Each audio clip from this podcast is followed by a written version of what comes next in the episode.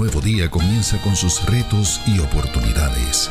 La vida nos enfrenta constantemente a tiempos de decisión, pero hoy se presenta una nueva alternativa para corazones que buscan. AMEC Casa de Alabanza presenta Reflexiones de Esperanza. Palabras de aliento para nuestro diario vivir con el pastor Misraim Esquilín.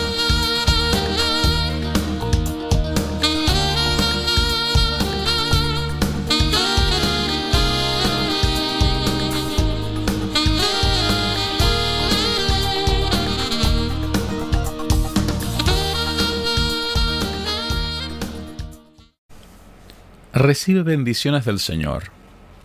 Jean-Marie Bouvier de la Motte-Guillon dijo que Dios nos había dado el regalo de la cruz, y entonces la cruz nos dio el regalo de Dios.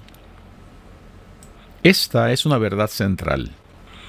Y para comprenderla, basta entender que la cruz es el púlpito más alto de la historia. Desde allí el Salvador del mundo se expone hasta el sacrificio más elevado para poder servir así como puente entre Dios y la humanidad. Es curioso que esa cruz de Jesús, la que solo Él podía llevar, la que sirve como emblema de la victoria obtenida sobre el pecado y sobre el enemigo, también predica otra clase de cruces. Es cierto que solo Él podía ir al Calvario ofrecerse para la expiación, la propiciación, la redención y la justificación de los que creen en Él. Pero no es menos cierto que el caballero del Gólgota, nos habló de la necesidad que todos tenemos de tomar nuestra cruz cada día y seguirle, como dice el Evangelio de Lucas en el capítulo 9 y verso 23. Louis Everly decía que la cruz que Dios nos envía a cada uno de nosotros en ocasiones necesita ser en sí misma humillante, dolorosa, a veces paralizante y muy difícil. Es esa cruz, la nuestra, la que nos desarma y nos demuestra nuestra vulnerabilidad particularmente frente al Creador de la vida. Esa cruz se hace mucho más difícil cuando el cielo nos confronta y nos deja saber que hay que entregarlo todo en la vida, que no podemos aferrarnos aquí a nada que sea tangible o material. Nuestro Señor no nos prometió medallas acá abajo. Estas vendrán más tarde en las bodas del Cordero. Él nos prometió cruces y marcas, la Biblia presupone que el resultado de esas cruces, las nuestras, es la obediencia. De hecho, la Biblia plantea que Cristo aprendió obediencia por ese padecimiento del que la cruz forma parte, como dice Hebreos capítulo 5 y verso 8. Oswald Chambers decía que la cruz de Cristo es revelación y que la nuestra es experiencia. Y es que el ser humano que decide agarrar su cruz ya no puede controlar su propio destino esa cruz suya, de inmediato, comienza a absorber todo el interés sin permitirnos interferencia alguna, sin importar lo que deseemos hacer. Esa cruz, la cruz nuestra, nos debe llevar hasta la cruz de Cristo. Solo allí encontraremos reposo. Interpretaciones adecuadas para nuestros dolores, razones por las que debemos aprender a obedecer, y el cuidado intensivo de la mano del vencedor de la cruz. Un paréntesis obligado nos ordena declarar que los seres humanos hemos cargado una cruz siempre. Dios no. Él no necesitaba cargar una cruz. Sin embargo, entre otras cosas, Dios encarnado decide cargar una para hacernos saber que Él conoce el significado del dolor. La diferencia más significativa que hay entre su cruz y las nuestras es que la cruz de Jesús arregla de una vez y para siempre el problema del pecado y el de la separación de Dios. Todas nuestras cruces juntas no pueden compararse con la cruz de Jesús. El vencedor de la cruz del Calvario garantiza que si le seguimos, Él nos dará la victoria sobre nuestras cruces. Esa garantía emana, como decía Thomas Kempis, de que esa cruz es salud. La cruz de Cristo es salud. Esa cruz es vida. Esa cruz es protección contra los enemigos. Esa cruz es dulzura especial esa cruz es fortaleza para la mente. Esa cruz es gozo en el espíritu. Esa cruz es la expresión más alta de toda virtud. Esa cruz es perfección en santidad. No hay salud para el alma, ni esperanza de vida eterna sin la cruz de Jesús. Cuando el apóstol Pablo enumera las cosas que no nos pueden apartar del amor de Dios en Cristo Jesús, está señalando que la cruz de Cristo ha desarmado los poderes que podían tener estos sobre nosotros. La cruz del Señor ha desarmado el poder de la tribulación, el de la angustia, el de la persecución, el poder del hambre, el de la desnudez, el del peligro y el de la espada.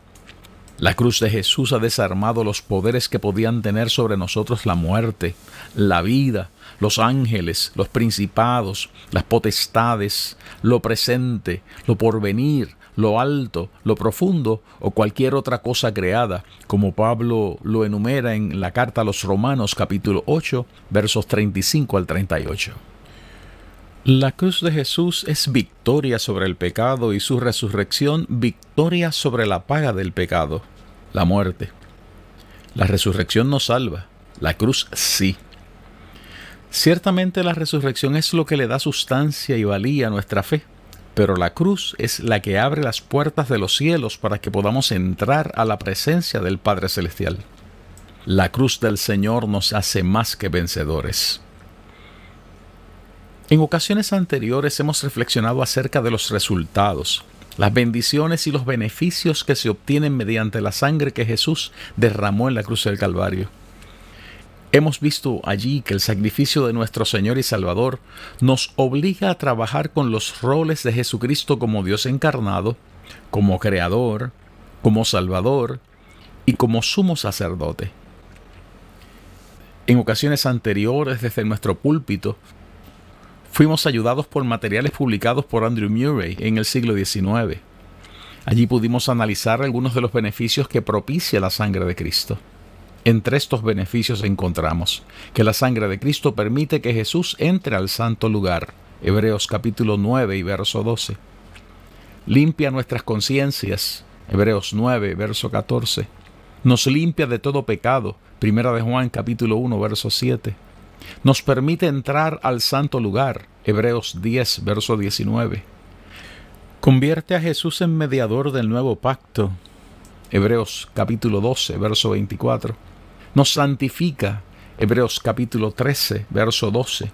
Garantiza la resurrección, Hebreos capítulo 13, verso 20. Garantiza la propiciación, Romanos capítulo 3, versos 24 y 25. Nos justifica, Romanos 5, verso 9. Nos devuelve la comunión con Dios. Primera de Corintios capítulo 10 y verso 16. Nos reconcilia con Dios. Gálatas capítulo 6 y verso 14. Colosenses capítulo 1, verso 20. Trae redención. Efesios capítulo 1, verso 7. Nos acerca a Dios. Efesios capítulo 2 y verso 13 nos rescata de la manera en que vivimos, primera de Pedro capítulo 1, versos 18 y 19. Estas son solo algunas de las bendiciones que obtenemos a través de la sangre que Jesús derramó por nosotros en la cruz del Calvario. Ahora bien, tenemos que preguntarnos, ¿qué poder hay en esa sangre, en la sangre de Cristo? Sabemos que la sangre que Jesús derramó en la cruz del Calvario le permite ganar a la iglesia como propiedad suya. Así lo dice Hechos en el capítulo 20 y verso 28. Esta es entonces, además de una manifestación del amor de Dios, una manifestación de su poder. Esto es así porque coloca el derramamiento de la sangre de Jesucristo como revelación del amor de Dios, pero al mismo tiempo como la herramienta celestial para imprimirnos el carácter del Padre y facilitar nuestra preparación para estar junto a Él por toda la eternidad. Repetimos que los seres humanos estábamos desprovistos de todas las capacidades para presentarnos ante la presencia de Dios y apelar nuestra salvación. No existe cosa alguna que pudiéramos haber hecho para colocarnos al mismo nivel de la santidad y de la majestad del Eterno. Por lo tanto, esa sangre, la de Cristo, tiene que manifestar un poder transformador. Reiteramos que no podíamos obviar la justicia de Dios. Sin embargo, Dios resuelve este dilema prometiéndonos que para llegar a esa reunión celestial, lo único que necesitamos es estar cubiertos por la sangre que derramó su Hijo en la cruz del Calvario. ¿Qué poder tiene esa sangre? Ya sabemos que esa sangre tiene el poder de convertirnos en seres humanos nuevos delante del Trino Dios. Esa sangre produce un nuevo nacimiento. Nos convierte en nuevas criaturas. Del análisis que hicimos de los trabajos escritos por Karl Barth, aprendimos que solo desde la cruz de Cristo podemos ser capaces de comprender la verdad y el significado de su resurrección. Vimos allí que la fe desde la cruz nos permite creer en lo nuevo que Dios ha prometido y ha desarrollado para nosotros. O sea, que no se puede entender la resurrección de Jesús sin haber aceptado su sacrificio en la cruz. Vimos que esa sangre entonces genera una nueva oftalmología espiritual. La cruz de Cristo nos hace estudiar y analizar lo que vemos a la luz de la sangre derramada por el Verbo encarnado. Esto nos lleva a concluir que acercarse a la cruz de Cristo nos permite desarrollar una fe capaz de permanecer intacta, sin importar aquello que nos puede estar ocurriendo. Dado que es la sangre de Cristo la que nos justifica, y dado el hecho de que Jesucristo es Dios encarnado, al mismo tiempo que es el carácter de la upóstasis del Padre, como dice Hebreos capítulo 1 y verso 3 en su versión original, entonces nuestra fe en Cristo es una fe que está centrada en Dios. Esta es una afirmación, decía Bart, que podemos mantener sin importar los tiempos de tribulación o de dolor que podamos estar experimentando.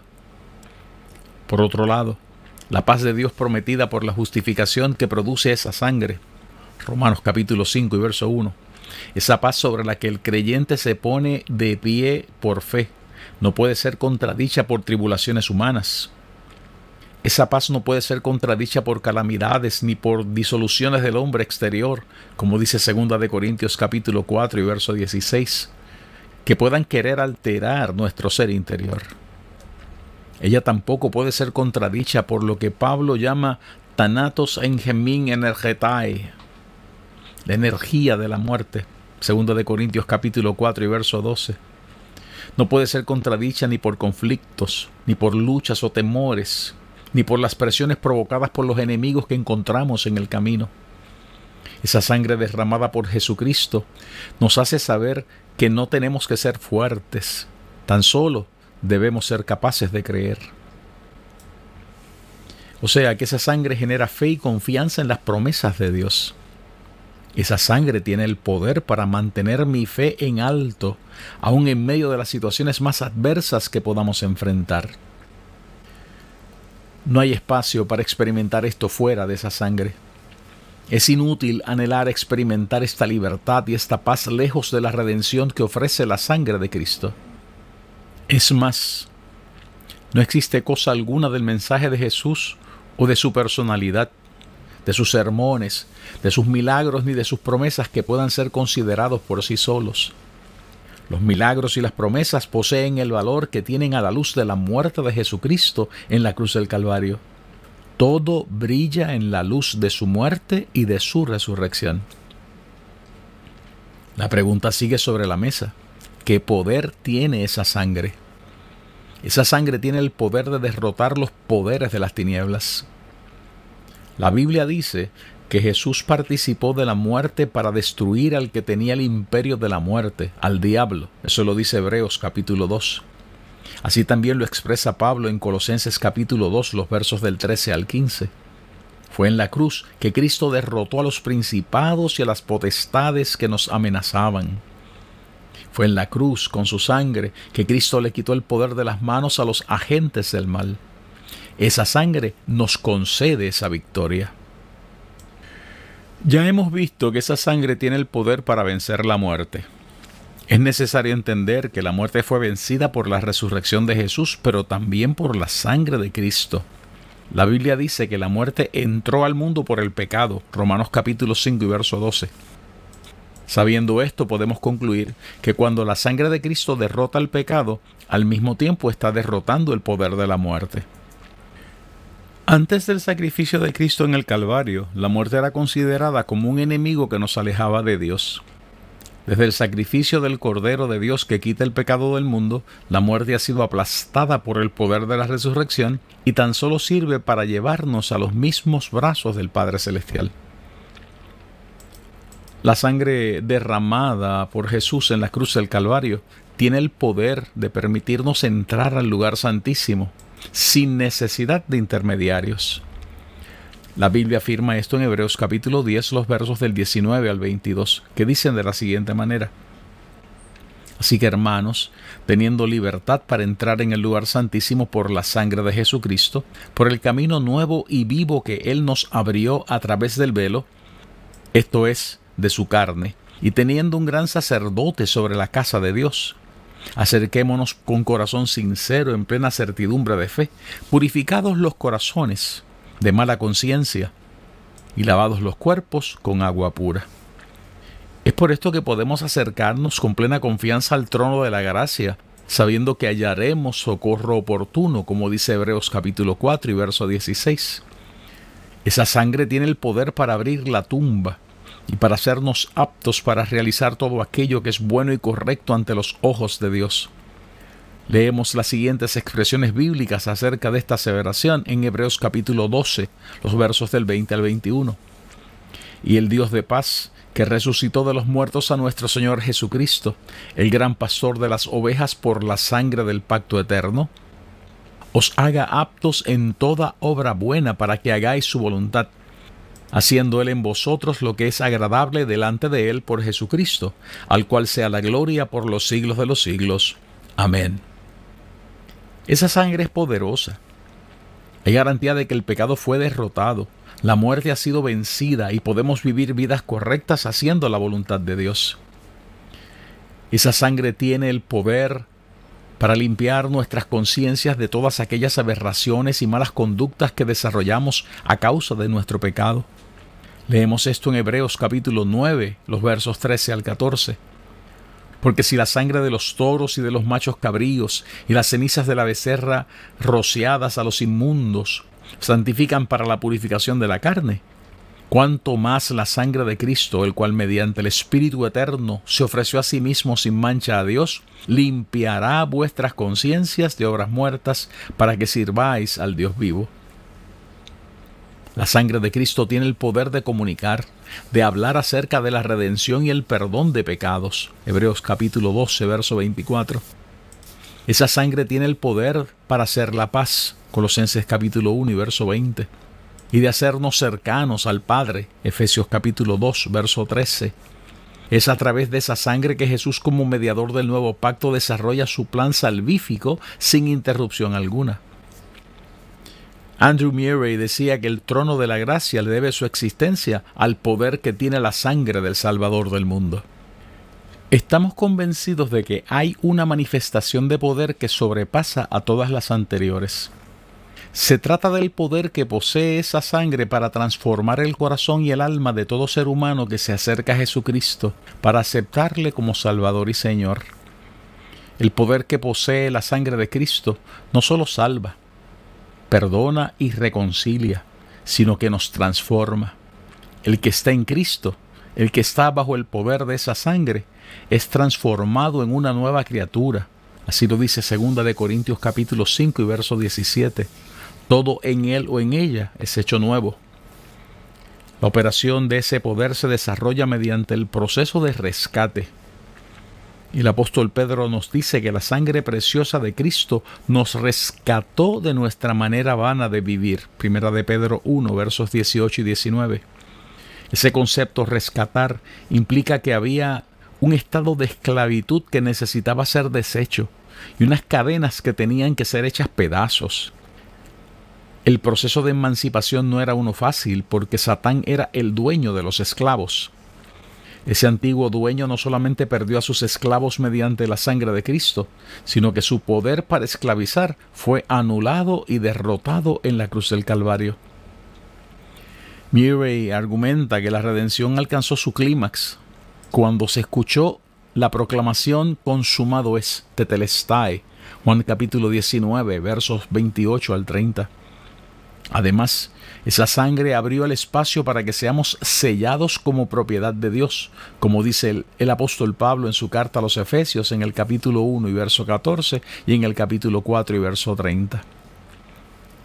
La mente del ser humano es muy finita muy pequeña para poder comprender la naturaleza del poder que posee la sangre de Cristo. La Biblia dice que el poder de la vida está en la sangre. La Biblia dice que la vida de la carne está en su sangre. Levítico capítulo 17 y verso 11. O sea que el valor de la sangre corresponde al valor de la vida que la posee. Es por esto que en la antigüedad el pueblo de Israel tenía diferentes tipos de sacrificios. Esto es, según la naturaleza del pecado cometido. Así era requerido el tamaño y la clase de sacrificio que había que ofrecer. Levítico capítulo 3, los versos del 3 al 27. La sangre que Jesucristo derrama en la cruz del Calvario es la sangre del Hijo de Dios, la sangre de la segunda persona de la Trinidad, la del Cordero de Dios que quita el pecado del mundo. Esa sangre derramada en la cruz es la sangre de la imagen misma de la sustancia de Dios. Hebreos capítulo 1 y verso 3. Esa sangre posee la vida de Dios, la misma vida de Dios. Y la vida del Dios omnipotente posee un poder omnipotente. Es por esto que hay poder en su sangre, porque es el Hijo de Dios ofreciéndose voluntariamente por nosotros en la cruz. Esa sangre nunca ha perdido su poder para salvar, para perdonar, para restaurar, consolar, sanar y transformar a todos aquellos que aceptamos que Jesucristo es el Señor y el Salvador de nuestras vidas. Hay poder ilimitado en la sangre de Cristo.